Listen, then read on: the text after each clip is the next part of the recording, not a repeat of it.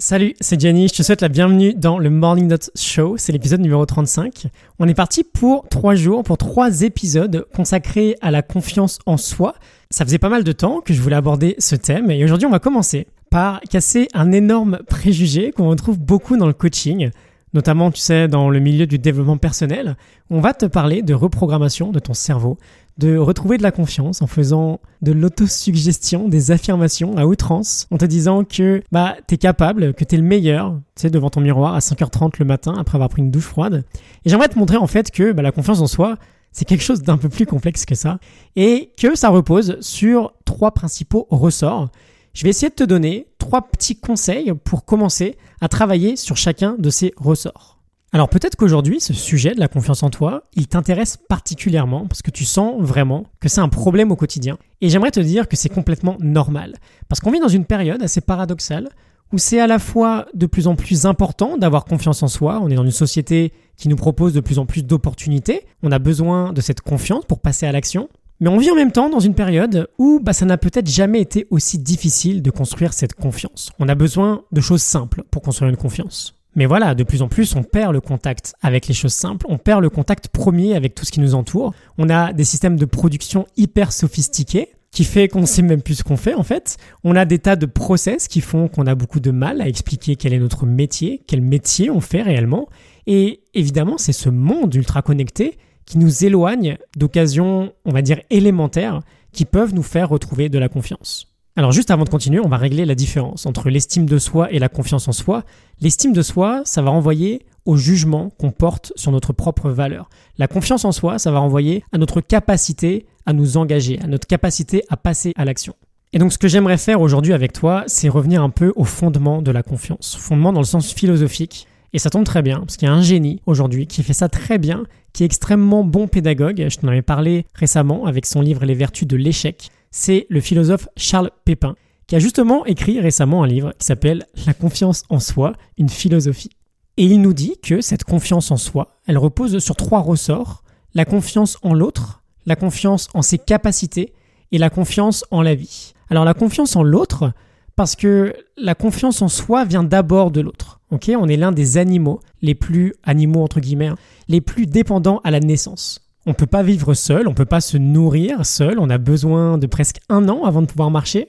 On a fondamentalement besoin de l'autre en fait pour survivre. Et donc instinctivement, on va commencer notre vie en allant chercher de la confiance dans l'autre. Et cet instinct, ben, on va le garder évidemment toute notre vie. C'est le fait de se sentir en sécurité avec l'autre qui va participer au fait qu'on va se faire confiance et qu'on va se mettre en insécurité pour faire une action qui nous fait peur. C'est par exemple l'enfant de deux ans qui va aller dire bonjour à un inconnu quand ses parents vont lui demander parce qu'il se sent en sécurité avec ses parents. Et donc ça nous apporte un premier point très intéressant qui est toujours valable à l'âge adulte, qui va être d'aller chercher de la confiance dans des relations qui nous font du bien, qui nous sécurisent, des relations qui nous libèrent. Par exemple dans l'amour, dans son couple et sa famille, dans l'amitié, dans son entourage, dans le coaching peut-être, dans le sport ou dans la musique, ou même en se trouvant un bon mentor par exemple qui va, en nous faisant confiance, nous permettre de construire nous-mêmes notre propre confiance. Ensuite, on a la confiance en ses propres capacités. Notre confiance, elle va aussi venir de notre compétence, qui elle-même va venir d'un entraînement intensif. Pour sentir qu'on a confiance en nous, il faut se montrer à soi-même qu'on est capable de le faire. Et j'aime beaucoup, tu m'as peut-être déjà entendu dire ça, prendre cet exemple quand je joue au tennis et qu'en match je vais rater 2-3 revers de suite. Si je le prends souvent, c'est parce que ça m'arrive en fait. La seule façon que je vais avoir de retrouver de la confiance dans mon revers, ça va être de re-réussir quelques bons revers. Et donc, bah, potentiellement de revenir à des choses un peu plus simples. Mais voilà, là on a une composante de la confiance qui va se construire avec le travail, avec l'entraînement. Et c'est notamment cet entraînement, cette pratique qui va nous permettre d'atteindre ce qu'on va appeler le saut de la confiance en soi. Je t'en parlerai dans l'épisode de demain. Mais avant de passer à la troisième partie, j'aimerais juste faire une petite distinction, parce qu'il y a des compétences qui enferment, qui ne se transforment jamais en confiance. Donc comment faire en fait pour favoriser cette mutation de la compétence en confiance? Et Charles Pépin nous donne deux petites idées. La première, c'est de développer une compétence dans laquelle on va prendre du plaisir et surtout dans laquelle on va en apprendre davantage sur nous-mêmes. C'est ce qui va permettre à la confiance acquise dans cette compétence de se propager dans d'autres domaines de notre vie. Donc deuxième ressort, la capacité, la compétence, la confiance qui vient de notre expérience en fait, ok? Notre propre expérience, hein, pas celle des autres. Il y a un proverbe chinois assez drôle qui dit que l'expérience des autres, c'est un peigne pour les chauves. L'expérience des autres, au mieux, ça peut apporter de la compétence, Mais c'est notre propre expérience qui va nous apporter de la confiance. Et enfin, troisième ressort, la confiance en la vie, la confiance dans l'idée que quelque chose nous dépasse et que ce quelque chose est quoi qu'il arrive bon pour nous. Avoir confiance en la vie, c'est avoir la foi tout simplement, hein, sans parler de la foi d'une manière religieuse. Et on en revient pas mal à ces différentes idées dont je parle très souvent, le stoïcisme, l'antifragilité de Nassim Nicolas Taleb ou le black box thinking de Mathieu Sayed. Le stoïcisme parce qu'il faut savoir accepter les choses sur lesquelles on n'a absolument aucun contrôle.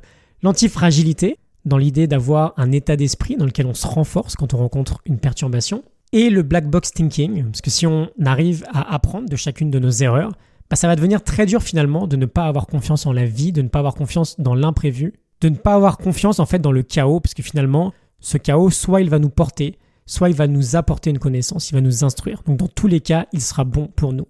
Voilà, j'espère que ça t'a parlé. Donc confiance en l'autre, confiance en ses capacités et confiance en la vie. Je te laisse en description la Morning Note, la petite fiche PDF avec 5 idées du livre La confiance en soi. C'est la première Morning Note que je ressors depuis un moment là. C'est en libre téléchargement, tu as le lien en description. Je te retrouve demain et après-demain pour de nouvelles idées sur la confiance en soi. Je te souhaite une excellente journée, un excellent dimanche et je te dis à demain. Salut